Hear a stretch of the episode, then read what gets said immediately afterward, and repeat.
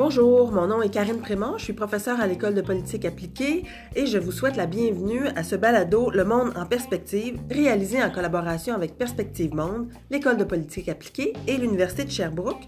Aujourd'hui, on va recevoir euh, Isabelle Lacroix qui va nous parler des modes de scrutin au Canada, pourquoi on en parle autant, quels sont les enjeux liés à ce mode de scrutin? Alors Isabelle, bienvenue. Merci, merci. Euh, effectivement, les discussions sur le mode de scrutin au Canada et au Québec me semblent être cycliques, c'est-à-dire que on dirait qu'aux 10 ans, là, ça revient, puis quoi que de plus en plus fréquemment, on dirait, mais oui, tout à fait. ça revient régulièrement dans la conversation. On en a entendu parler beaucoup pendant la dernière campagne électorale fédérale en octobre 2015. On en a entendu parler aussi durant la campagne électorale provinciale québécoise d'octobre 2018. Alors, ça semble être une panacée également pour beaucoup de petits partis. On peut comprendre pourquoi que cette réforme du mode de scrutin. Mais pourquoi on en parle autant? Pourquoi à chaque cycle électoral, cette conversation revient sur le tapis? Puis au Canada, c'est vrai que c'est récurrent, c'est récurrent au Québec, mais c'est récurrent dans les autres provinces aussi. Donc il y a vraiment là quelque chose qui préoccupe. J'allais dire la population, c'est peut-être un petit peu fort, mais qui préoccupe en tout cas ceux qui sont impliqués au premier niveau en politique. Pourquoi? D'abord, qu'est-ce que c'est le mode de scrutin? Pourquoi ça nous préoccupe cette idée-là? Mais le mode de scrutin, c'est en fait ce qui va définir les règles permettant à nos élus d'accéder au pouvoir et après ça de diriger la société. Donc en démocratie, c'est pas banal. Quand même important. C'est pas parce qu'on est une démocratie qu'il n'y a qu'un seul mode de scrutin, qu'il y a une seule façon de, d'élire nos gens, mhm. nos représentants. Donc cette idée d'une de permettre à des individus d'accéder au pouvoir et de gouverner peut se faire de différentes façons. Au Canada, on le sait et euh, les auditeurs vont le savoir, on a un, régime qui est inspiré, un mode de scrutin qui est inspiré du, euh, du modèle britannique. Donc on vote une fois pour un député dans notre circonscription, puis euh, de ce vote-là, tout le reste découle. On appelle ce système-là un mode uninominal à un tour et la personne qui dans le comté obtient le plus de voix est élue député et le plus grand nombre de députés d'un même parti, c'est ce parti-là qui va accéder au pouvoir. Donc c'est une façon de, faire, d'assurer que les représentants se trouvent au pouvoir. Quel est le problème avec ce, ce mode de scrutin-là? Ben, c'est ce qu'on appelle la distorsion. Qu'est-ce que c'est la distorsion? Mais ben, c'est que quand on regarde, puis prenons le cas, prenons le cas à l'échelle du Canada parce que c'est encore plus marquant parce que c'est plus grand comme territoire. Mais ben, quand on prend les votes sur l'entièreté du territoire, on a un pourcentage X. Disons là que la dernière fois, les libéraux remportent, là je donne des grands chiffres juste pour que ce soit plus simple, remportent 30% du vote électoral. Donc sur l'ensemble du pays, il y a 30% des citoyens qui sont allés voter, qui ont voté pour, euh, pour les libéraux. Bien, quand on fait le décompte des députés, ils peuvent se retrouver à être peut-être 60, 65, 70% des députés en Chambre. Donc, il y a comme un écart, on le comprend bien, entre le vote des gens et la représentation qui se passe en chambre ensuite. Et là, ben, on comprend bien que pour celui que ça favorise, il va pas trop s'en plaindre. Mais on comprend aussi que les autres qui vont se retrouver défavorisés, donc il va avoir un nombre de votes, par exemple, je, je, je, regarde au Québec lors de la dernière élection, où on va avoir euh, un parti comme le Parti québécois qui va être allé chercher 17% des votes, mais va se retrouver qu'avec 10 sièges à l'Assemblée nationale, donc c'est moins de 10 des, des députés à, à l'Assemblée nationale. Donc, c'est ça qui crée une insatisfaction et qui fait en sorte que de plus en plus on en parle. Au Canada, la période où on en a beaucoup parlé, c'est au début des années 2000 parce que coup sur coup, dans plusieurs provinces, on s'est retrouvé avec des cas de distorsion très, très, très importantes. Euh, le cas le plus marquant probablement au Québec, c'est à la fin des années 90 où euh, le gouvernement, le Parti québécois qui avait gagné l'élection, en fait avait un peu moins de votes que, euh, que le, le Parti libéral qui formait l'opposition. Donc c'est le genre de situation qui va faire que les gens vont dire attendez une minute là, notre système ne fonctionne pas bien. Ils vont même remettre en question l'aspect démocratique de ça. Vous avez parlé de représentation. Effectivement, le concept de représentativité me semble être le plus important dans cette affaire-là. Mais quel est le lien entre le mode de scrutin et la représentativité? Bien, dans le cas, par exemple, du, mode uninominal à un tour, celui qu'on connaît là, chez nous, ben, on se dit donc que la Chambre, que ce soit la Chambre des communes à Ottawa, que ce soit euh, la Chambre à, Britannique, que ce soit la Chambre dans nos, dans nos provinces canadiennes, elle doit représenter les électeurs. Elle doit représenter ce que les électeurs ont voulu envoyer comme message. Et là, je vous parlais de la distorsion. Bien, vous comprenez que c'est pas tout à fait représentatif, que la population s'est exprimée d'une façon, et que c'est pas tout à fait ce qui se passe en chambre. Et ça, c'est le plus grand problème du mode uninominal à un tour. Or, il y a une autre façon de faire les choses. Il y a une autre façon de on disait tout à l'heure, le mode de scrutin, c'est les règles pour permettre à des gens d'obtenir le pouvoir. Bien, il y a d'autres règles qui permettent à ce que la Chambre des élus soit plus représentative du vote. Et c'est pour ça qu'on parle. Puis là, j'entre pas dans les détails parce qu'il y a plusieurs façons d'organiser ça. J'entre pas dans les détails techniques de calcul de vote, mais grosso modo, là, quand on regarde les systèmes dits proportionnels, des modes de scrutin proportionnels, ben en termes de représentativité, ça a un avantage, c'est que ça assure plus de représentativité. Pourquoi?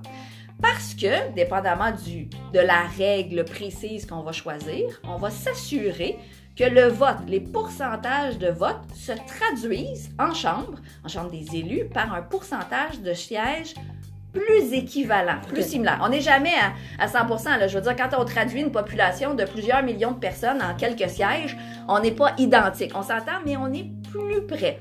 Donc, reprenons le cas que je donnais tout à l'heure. Parti québécois, 17 des, euh, du vote au final obtiendrait quelque chose comme 17% ou 15% ou 20% Parce que des fois, il y a des, seuils minimums. Là, Effectivement, il y a des seuils. Donc, dans plusieurs sociétés, et les seuils ne sont pas toujours au même endroit, mais il y a un minimum où on dit là, si, si tu obtiens 1,2% des votes, tu n'auras pas 1,2% des sièges. On, on peut le comprendre. Mais un cas comme celui-là, où le Parti québécois aurait eu 17 mais aurait eu plus 17, plus près de 17% des sièges en chambre.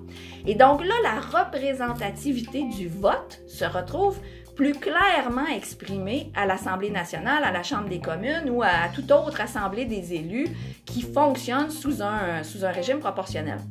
Donc c'est pour ça qu'on dit que le mode proportionnel offre une assemblée des élus qui est plus représentative du vote.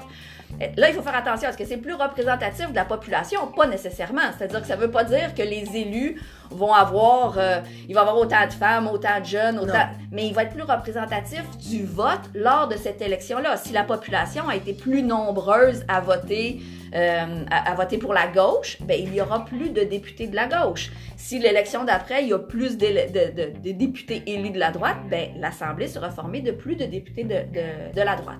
Donc, c'est vraiment cette idée que la correspondance entre le vote et la composition de la Chambre est plus directe dans le monde, parce que euh, ça a l'air beau dit comme ça, mais dans le monde, c'est effectivement cette façon de faire qui est la plus populaire. Donc, je regardais Mouvement Démocratie Nouvelle, qui est une organisation qui travaille d'ailleurs pour faire la promotion d'une réforme du mode de scrutin euh, au Canada et, et, dans les provinces canadiennes.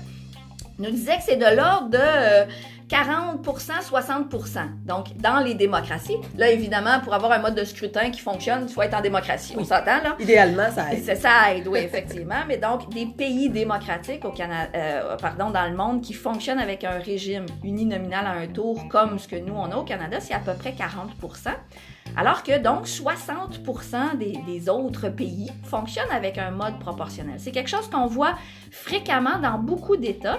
C'est pas tous les États qui fonctionnent exactement de la même façon quand vient le temps d'appliquer des règles. On parlait par exemple juste le cas des seuils. C'est pas tous les pays qui ont les mhm. seuils au même, au même pourcentage de vote, mais la plupart ont des seuils. Donc, c'est vraiment, c'est une façon de faire qui est populaire. On le voit bien, là, c'est plus de la moitié des démocraties qui fonctionnent de cette façon-là. Évidemment, je peux pas m'empêcher de, de, parler des États-Unis parce qu'aux États-Unis, on a un système un peu compliqué aussi en termes de, de mode de scrutin. Et on l'a vu à l'élection 2016, Donald Trump a récolté 3 millions de votes de moins qu'Hillary Clinton. On avait vu une situation semblable en 2000 entre George W. Bush et Al Gore. Et on a vu ça un peu plus tôt dans l'histoire aussi. les politologues américains ont fait beaucoup d'études et, et, de calculs et de probabilités. On refait les élections depuis 1960 euh, jusqu'à 2004 en disant, ben, mettons qu'on aurait eu tel mode de scrutin, mettons qu'on aurait eu tel mode de scrutin, quel résultat on aurait eu? Et ce qui avait été fascinant dans ces études-là, c'est de voir qu'en fait, le mode de scrutin proportionnel créait des gouvernements divisés, c'est-à-dire aucun gagnant en clair. Euh, et à ce moment-là, aux États-Unis, c'est le Congrès qui tranche. Alors, ça pouvait mener à des crises constitutionnelles particulières. Et donc, on s'est dit, ce système qu'on a, il est un peu tout croche mais il donne des résultats quand même satisfaisants, alors que tous les autres modes de scrutin donnaient des résultats semblables à celui qui existe présentement. Tout ça pour dire, est-ce qu'au au Canada, les politologues ont fait cet exercice-là, ont essayé de mesurer qu'est-ce que ça aurait changé si on avait eu des proportionnels avant? Euh, plusieurs ont fait ça depuis plusieurs années, je vais même dire plusieurs décennies, parce que vous le savez, ça fait longtemps qu'on jase de ça euh, au Canada. Euh, et oui, ils l'ont fait, et je vais mettre un bémol sur ces études-là. Parce que quand l'électeur va voter, le mode de scrutin va influencer la façon dont il va voter. Hmm.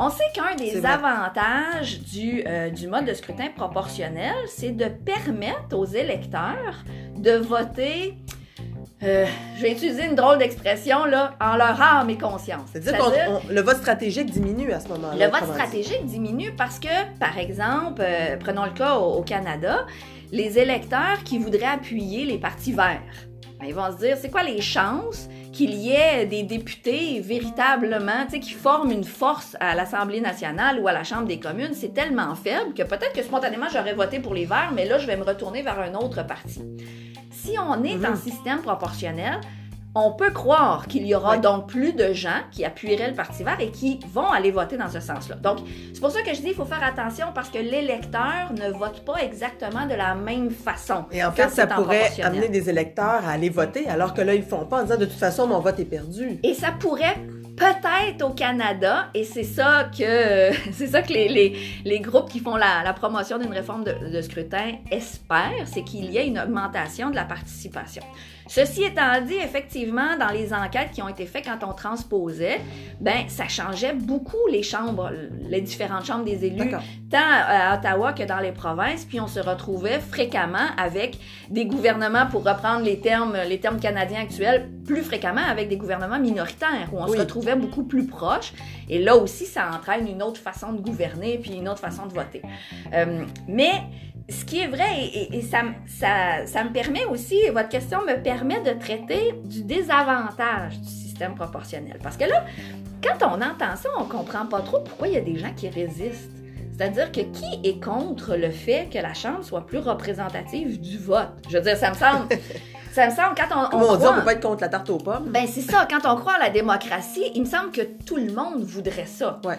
La première des choses qu'il faut savoir, et euh, vous l'avez abordé, euh, tu l'as abordé, hein, on peut se tutoyer. Hein, allons-y gaiement. Ben oui, c'est ça. Euh, donc, tu l'abordais tout à l'heure sur l'instabilité que ça pourrait créer aux États-Unis. Ben, je ne parlerais pas nécessairement d'instabilité si on transposait ça au Canada ou dans tous les pays qui sont en proportionnel, mais ce qui est vrai, c'est que généralement, ça crée des gouvernements de coalition. Les gouvernements de coalition, ben, ils sont plus instables, ils sont plus fragiles. Parce que euh, tant que ça va bien, ça va bien, mais euh, il y, a parfois des ruptures de, de, de, de collaboration entre les élus et qui font que, par exemple, on peut aller plus souvent en élection. C'est l'avantage du principal du mode de scrutin uninominal à mhm. un tour. Ça crée beaucoup de gouvernements majoritaires qui sont stables et qui restent au pouvoir et qui gouvernent pendant l'entièreté de leur mandat. Mais l'autre aspect que je voulais aborder aussi, et ça dans, dans le monde actuel, je pense à l'Europe, je pense, euh, je pense à l'Amérique du Sud, je pense à un mode de scrutin proportionnel, ça a le grand avantage de faire en sorte que les tiers partis vont se retrouver en chambre, que les, les voix qui sont peut-être moins, moins généralisées vont se faire entendre aussi, qu'il y aura des députés des partis verts, des plus partis de gauche, des partis écologistes, des partis féministes.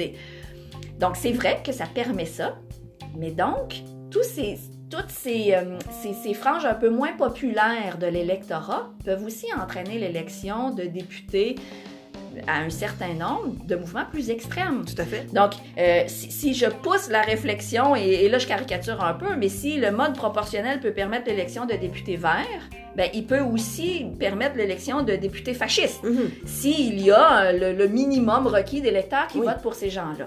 Donc, ça aussi, quand on parle d'instabilité, c'est pas nécessairement pour faire tomber le gouvernement, mais ça entre, ça permet à des idées d'extrême d'entrer dans les parlements et de se faire entendre davantage qu'ils n'auraient pu se faire entendre sous un mode uninominal à un tour.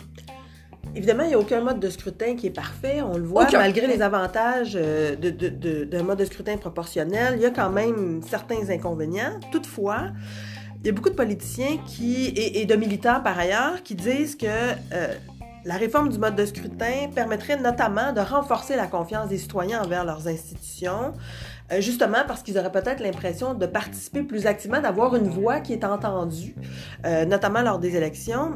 Est-ce que c'est vrai? Ben, d'abord, il faut dire que la crise de confiance, là, que, puis je pense qu'on peut parler d'une crise de confiance. En tout cas, Allons-y. euh, dans le monde occidental. Là, je n'irai pas plus loin que ça parce que ça sort clairement de mon champ de compétences, là, mais euh, la crise de la confiance à l'endroit des euh, politiciens, des autorités politiques plus globalement, euh, est assez généralisée. On la voit dans des systèmes comme euh, le système canadien, on le voit dans des systèmes comme aux États-Unis.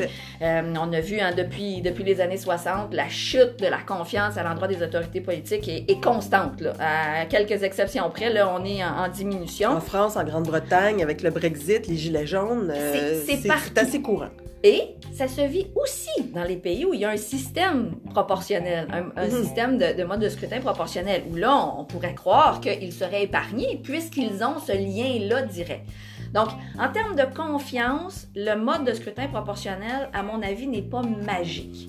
Surtout que ce qui s'avère, et, et là les enquêtes d'opinion publique à cet égard sont très claires, c'est que le principal objet de, de, de méfiance, je sais pas ce qu'on peut dire ça, là, on est rendu à la méfiance face aux électeurs, euh, le principal objet de méfiance, c'est les partis politiques. Mhm.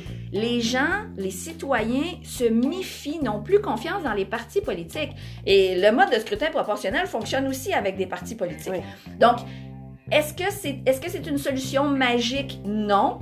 Cependant, est-ce que ça peut permettre une conversation sur comment on organise notre démocratie? Assurément? Puis je pense qu'au Canada et dans les provinces canadiennes, ce serait pas mauvais que de reparler du lien entre la population et les élus. Et le mode de scrutin pourrait être une façon de le faire. Mais est-ce qu'on va voir la tendance s'inverser quant à la confiance si on passait en mode proportionnel? J'en doute.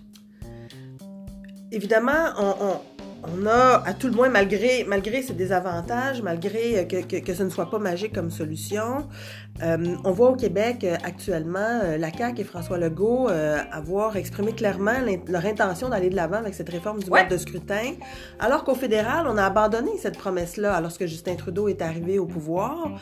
Euh, pourquoi? Pourquoi on, on a ces résultats différents? C'est, pourquoi on a ces, ces, ces conséquences différentes euh, Oui, rendues, au pouvoir? C'est vrai qu'au fédéral, on a vu Justin Trudeau est revenu sur sa promesse puis il a dit ben finalement on n'ira pas. Pourquoi? Il dit parce qu'on réussit pas à s'entendre, parce qu'on réussit pas, puis la population ne réussit pas à nous envoyer un message clair sur qu'est-ce qu'ils veulent comme mode de scrutin. Dans cinq autres provinces canadiennes, en Colombie-Britannique, en Ontario, au Québec, à l'île du Prince-Édouard, puis là il m'en manque une, euh, ça va me revenir. En, euh, l'île du Prince-Édouard et au Nouveau-Brunswick, voilà, voilà, voilà, c'est la cinquième province. Au cours des années 2000, on a mis en branle des réformes du mode de scrutin. Il n'y en a aucune qui a passé. Pourquoi? Qu'est-ce qui bloque? Mais moi, en caricature, je dis toujours que très honnêtement, les réformes du mode de scrutin, ça excite deux types de personnes, c'est-à-dire les politologues et les journalistes. Mais cette formulation un peu drôle et a un fond de vérité, c'est-à-dire que la population en général, c'est pas, c'est pas sur ça qu'il va aller voter. On réfléchit pas beaucoup comme citoyen au mode de scrutin dans un sens philosophique. Ben non, puis à l'extérieur des périodes électorales, puis au-delà du lendemain des élections, quand on regarde puis qu'on se dit ah ben Colin, il y a moins de députés que j'espérais, ben après ça le lendemain c'est terminé. Mhm. Donc c'est une réforme qui est complexe, qui exige une conversation avec la population très exigeante et qui, je pense, ne donne pas d'avantages directs suffisants. Donc, au Canada, quand on est allé en référendum sur ça, chaque fois, ça a été battu par la population. Justin Trudeau Bien sûr, on peut critiquer l'aspect électoraliste de la chose, mais effectivement, il n'y a pas eu d'entente. Il n'a pas réussi à trouver le mode de scrutin qui satisferait tout le monde. Il a abandonné la réforme. Maintenant, la différence avec le Québec, et je terminerai sur ça, c'est que les partis à l'époque d'opposition, donc la coalition Avenir Québec, le Parti québécois et Québec solidaire, s'étaient déjà entendus sur un mode de scrutin éventuel. Donc là, peut-être qu'ils ne seraient pas obligés de retourner en grande consultation. Or, l'inconnu pour le Québec, c'est le Parti libéral, Mhm. puisque le Parti libéral du Québec a toujours dit qu'il n'appuierait pas une réforme du mode de scrutin.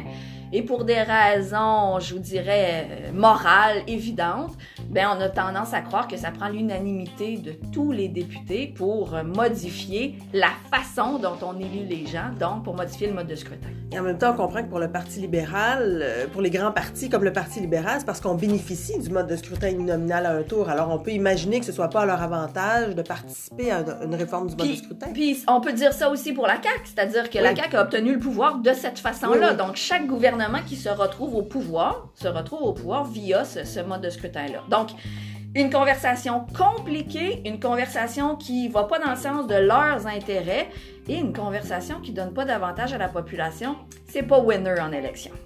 Alors, si je comprends bien, on n'a pas fini d'en réentendre parler parce que dans 5-10 ans, peut-être qu'on on réessayera d'avoir cette conversation. À mon avis, on va en reparler. Professeur Isabelle Lacroix de l'École de politique appliquée, merci beaucoup. Merci. Euh, je vous souhaite, euh, en fait, euh, Une très belle fin une de très journée. belle fin de journée. Ben. Excusez-moi, j'ai- accroché un peu. Euh, et euh, j'espère euh, qu'on aura d'autres auditeurs pour notre prochaine émission. Merci beaucoup. À la prochaine.